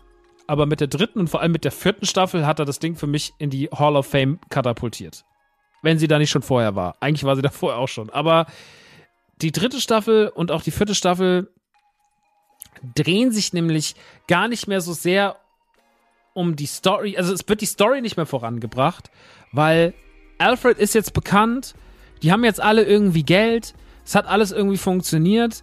Und es geht gar nicht mehr um die Story, sondern es geht, was man jetzt aus dieser Story, die man zwei Staffeln ausgebaut hat, wie viel weirden Scheiß man da einbauen kann und wie viel weirde Situationen man daraus zehren kann, was man in den Staffeln davor aufgebaut hat. Und das ist schlichtweg genial, weil erstmal macht er gerade in der dritten Staffel, in der in der vierten Folge gibt es auch eine, in der vierten Staffel gibt es auch eine Folge, die ich gleich nochmal erwähnen will. Mindestens vier Folgen in der dritten Staffel drehen sich nämlich gar nicht um die Crew, sondern das sind ganz seltsame Szenarien, die gezeichnet werden. Es sind fast schon, es sind schon fast Black Mirror-artige Folgen, in denen Donald Glover ganz seltsame Dystopien erschafft. Es gibt zum Beispiel eine über so einen Jungen, der anscheinend einen schwarzen Vater hat, der aber weiß ist, aber der auf, es kommt dann so ein schwarzer Typ an die, ans College und sagt denen, er finanziert allen schwarzen Kids irgendwie das, College, äh, die, die, das, äh, das Stipendium und er will halt auch so ein Stipendium haben, aber er ist halt offensichtlich weiß, auch wenn sein Vater halbschwarz ist und das bringt ihm halt erstmal nichts. Und diese Folge ist super weird. Es gibt eine Folge über so zwei Lesben, die so einen Jungen adoptieren aus einer schwarzen Familie, den sie aber irgendwie nur so zu Selbstzwecken adoptieren, die ganz viele schwarze Kids adoptiert haben. Das ist eine ganz seltsame Geschichte. Es gibt eine Payback-Folge, wo es darum geht, dass quasi die Nachfolgen, die Nachkommen, also viele Generationen später von Sklavenhaltern, die in den, keine Ahnung, vor, vor 200, 300 Jahren Sklaven gehalten haben, dass die quasi jetzt an die Nachkommen der Sklaven ihren Geld bezahlen. Dass die quasi jetzt die, das, die Schulden der Groß, Groß, Groß, Großeltern tragen und das zurückzahlen. Ähm, und da gibt es noch so eine seltsame Folge. Ich weiß aber jetzt gar nicht mehr, welche das war. Es ist auf jeden Fall ganz, ganz absurd. Es gibt auch eine ganz komische Folge mit Van, wo sie fiebertraumartig, das ist die letzte Folge der, der, der, der dritten Staffel, fiebertraumartig erzählt. Ähm, ach genau, es gibt noch diese Folge mit Sylvia, mit der Nanny. Ähm, ein ganz weirdes Folgenkonstrukt. Ähm, zwischendrin gibt es immer wieder Folgen mit der Gang, die aber ganz, ganz, ganz, ganz weird auch sind. Also es fühlt sich alles ein bisschen an als früher noch. Es ist teilweise richtig, richtig düster, es ist richtig dystopisch und es ist richtig böse teilweise auch. Und der Humor ist immer noch da und es gibt auch sehr lustige Passagen. Aber gerade die dritte Staffel ist sehr outstanding. Die ist sehr, sehr, sehr, sehr. Also, das ist so, als hätte man die Teddy Perkins-Folge genommen und daraus eine Staffel gemacht.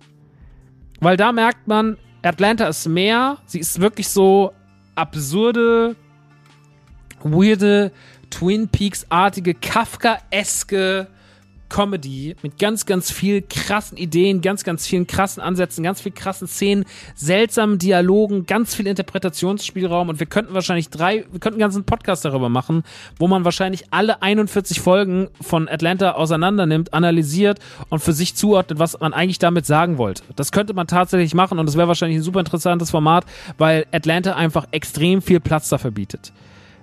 In der vierten Staffel findet man dann noch so ein bisschen wieder zurück, mehr die Gang zu erzählen, was mir sehr entgegenkommt, weil ich halt die Gang sehr mag, weil ich einfach super gerne zusehe, wie Alfred Dinge macht. Ähm, weil Alfred einfach eine, also man muss auch sagen, der ist so lustig gecastet, ne? Ich finde wirklich, also, wie heißt der Schauspieler nochmal? Ich muss mal einen Namen raussuchen.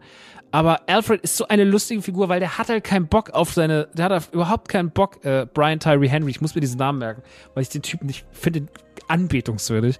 Ähm, Paperboy hat so keinen Bock auf alles. Der will einfach nur seine Ruhe. Und das wird in der vierten Staffel auch nochmal ein paar Folgen richtig, richtig geil klar. Und es gibt eine Folge, da geht es um folgendes. Die heißt der Crank Dead Killer. Das ist die sechste Folge der vierten Staffel.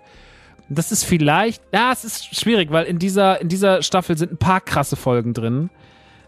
Aber der Crank Dead Killer ist so absurd. Es geht darum, dass ein, ein Killer, der anscheinend Leute verfolgt oder tötet, die Anfang der 2010er Jahre so Crank-Dead-Videos auf Soldier Boy und sowas gemacht haben.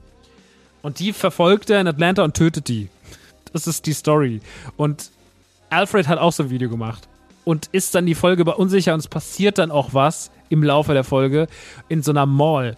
Und die ganze Szene in der Mall, da wird noch ein anderer kleiner Storyplot aufgebaut, der dann in Alfred mündet und der so ganz dumm aufgelöst wird. Parallel sehen wir Darius und Earn, weil sie einen Sneaker suchen, den es nirgendwo gibt, bei so einem Typen, der heißt irgendwie The Shoe Guy. Bei dem sitzen sie im Van auf dem Parkplatz der Mall und wollen dem irgendwelche Sneaker abkaufen. Und der fordert ganz komische Sachen von denen, damit er ihnen diese Sneaker gibt. Und diese Folge habe ich geguckt und ich bin ausgerastet. Das ist so eine krasse Folge. Sie ist wirklich unfassbar. Und dann zwei Folgen später macht nochmal quasi Donald Glover den Ausbruch, geht nochmal auf eine, baut sich eine, eine, macht einen Callback auf die erste Staffel, nämlich den Sender BAN, Black American Network. Und bei der Folge The Goof Who Sat by the Door dreht sich um eine Fake-Doku über den ersten schwarzen CEO bei Disney in den 90ern, der den Goofy-Movie macht. Diese Figur gibt's aber nicht. Diese Doku ist frei erfunden und die Figur ist frei erfunden. Und es ist so tragisch, schön, schusselig seltsam traurig erzählt. Ich habe es gesehen und ich war wirklich so, ey, es ist wie ein Fiebertraum. Es ist unfassbar. Ich weiß auch gar nicht mehr nach der Folge, was Realität ist und was nicht. Aber es ist so geil gemacht und diese Folge sticht nochmal so raus. Es ist die einzige Folge, die nicht äh, mit der Gang ist, sondern die für sich alleine steht, so wie die anderen vier Folgen in der dritten Staffel. Aber das ist großartig. Es gibt noch die Work Ethic äh, Folge, wo es quasi ein schwarzes Produktionsstudio fürs Fernsehen gibt, die Chocolate Studios, da gibt es Mr. Chocolate, äh, der das Ganze so überwacht. Und auch wie das erzählt ist, da fährt ein Van hin mit ähm, ihrer Tochter, wie heißt Lottie, und die sollen da was erleben. Es ist ganz, ganz weird. Die erste Folge, wenn Darius während diesem Ausbruch, während diesem Outbreak, der wahrscheinlich eine unterschwellig auf die Black Lives Matter Tage hindeuten soll, ähm, als die ganzen Proteste in den USA waren. Was da alles passiert, wie die Geschichte erzählt wird, weil die Staffel ist wirklich die Kafka-eskiske von allen, weil da steckt so viel Interpretationsfreiraum aus. Auch die zweite Folge, ähm, The Homeliest Little Horse, ist so absurd. Born to Die ist so absurd. Also, es ist wirklich eine so absurd krasse Staffel und man muss dafür schon ready sein. Also man kann sich da nicht dran setzen und sagen, ich gucke jetzt so eine Comedy-Serie. Weil wenn ich, wenn ihr Donald Glover in einer Comedy-Serie sehen wollt, dann guckt Community. Aber wenn ihr was Anspruchsvolles sehen wollt, was ihr nur einmal so auf der Welt sehen werdet, guckt Atlanta. Atlanta ist für mich aufgrund der What the fuck-Momente, aufgrund des unfassbaren Writings und aufgrund der ganzen schauspielerischen Leistung und der guten Bilder. Es ist so schön alles gefilmt. Es ist so absurd. Es sind so viele kleine geile Details drin, so wie man sie nur in Atlanta findet. Es gibt am Ende so ein das erste von Schwarzen geführte Sushi-Restaurant. Ey, was da für ein Quatsch alles passiert im Hintergrund. So, wenn, allein wenn die Handtücher gereicht werden und sowas, ihr müsst auf die Details achten. Ihr flippt aus, weil viele Dinge auch gar keine große Beachtung bekommen. Ihr müsst es einfach schauen. Es ist es ist wirklich fantastisch. In jede Folge lässt sich was reininterpretieren, in jede Folge lässt sich was reindenken. Und deswegen ist für mich Atlanta mit Abstand eine der besten Serien ever. Also, das ist bei mir Top 10, vielleicht sogar Top 5 of all time.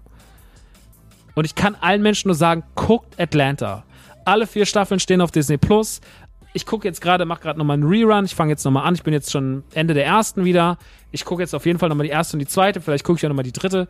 Äh, vierte habe ich jetzt auch gerade erst gesehen. Aber die vierte werde ich auch nochmal irgendwann schauen, weil sowas gab es und gibt es nur einmal. Und das ist die Serie. Und damit hat sich Donald Glover, der schon immer ein guter Writer war, weil, ey, als der Autorenstreik bei 30 Rock war, beziehungsweise in den ganzen USA war, als die ganzen Serien Autorenstreik hatten, da waren dann so Serien betroffen wie Lost und Dexter und so. Desperate Housewives, glaube ich, auch. Als, da hat der Typ halt zwei Staffeln 30 Rock alleine geschrieben. Der Typ ist ein Genie. Also der Typ ist nichts weniger als ein Genie. Und ich möchte meine Donald Glover-Liebe mit euch teilen. Mit seiner Musik, mit seiner schauspielerischen Leistung, mit dem Spaß, mit dem er Lando Calrissian spielt und auch wahrscheinlich in Zukunft spielen wird ähm, und so weiter und so fort. Aber vor allem und da muss man sich am meisten vor verneigen, noch vor allen Songs und noch vor allen Platten und noch vor allen anderen Sachen. Atlanta ist sein Magnum Opus. Und wenn ich in meinem Leben nur im Ansatz etwas schreiben könnte oder tun sollte wie Atlanta, werde ich mir richtig fett den Schwanz wichsen, weil das, darauf kann man sich was einbilden. Das muss ich wirklich sagen. Ich liebe Donald Glover und ich liebe Atlanta. Ich liebe diesen Mann. Und ihr müsst ihn auch lieben lernen. Und deswegen macht ihr jetzt diesen Podcast aus. Geht ganz kurz rüber zu 999 Happy Rides. Abonniert die liebe Jessica. Geht dann auf Disney Plus. Guckt alle vier Staffeln Atlanta. Dann hört ihr alle Folgen 999 Happy Rides. Und dann ist die Zeit auch schon wieder ungefähr rum. Und dann könnt ihr uns in der nächsten, können wir uns in der nächsten Ausgabe hören. In Ausgabe 87, wenn es um das nächste unkomplizierte Thema geht, nämlich, ja, was ist es denn? Genau, es ist da, da, Atomic Heart und wir werden natürlich auch über Ant-Man und the Wasp Quantumania reden. Da freue ich mich auch schon drauf. Nun gut, ihr lieben Schergen da draußen. Das war's mit der Man Cave für diese Woche. Ich bedanke mich, dass ihr mir fast eineinhalb Stunden zugehört habt. Es war mir wie immer ein Fest. Ähm, schön, dass ihr euch dazu entschieden habt, hier die Zeit zu verbringen. Äh, vielleicht sehen wir uns ganz bald wieder auf Twitch und äh, ich freue mich drauf. Aber jetzt erstmal 999 Happy Rides und vor allem Atlanta gucken. Leute, gut. Kuss auf die Nuss und äh, schönen Valentinstag noch. Euer Maxi.